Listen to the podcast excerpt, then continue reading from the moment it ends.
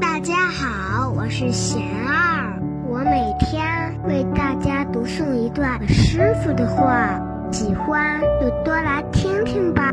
心太累怎么破？我师傅说，觉得压抑、累，是因为心中背负着太多包袱，他们并不是别的，而是自己的妄想、烦恼，遇到不如意的事情。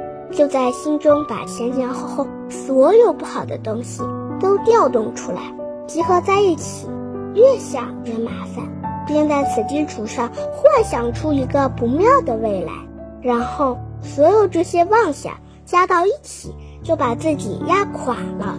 大家有什么问题想问我师傅的，请给贤二留言，贤二会挑选留言中的问题。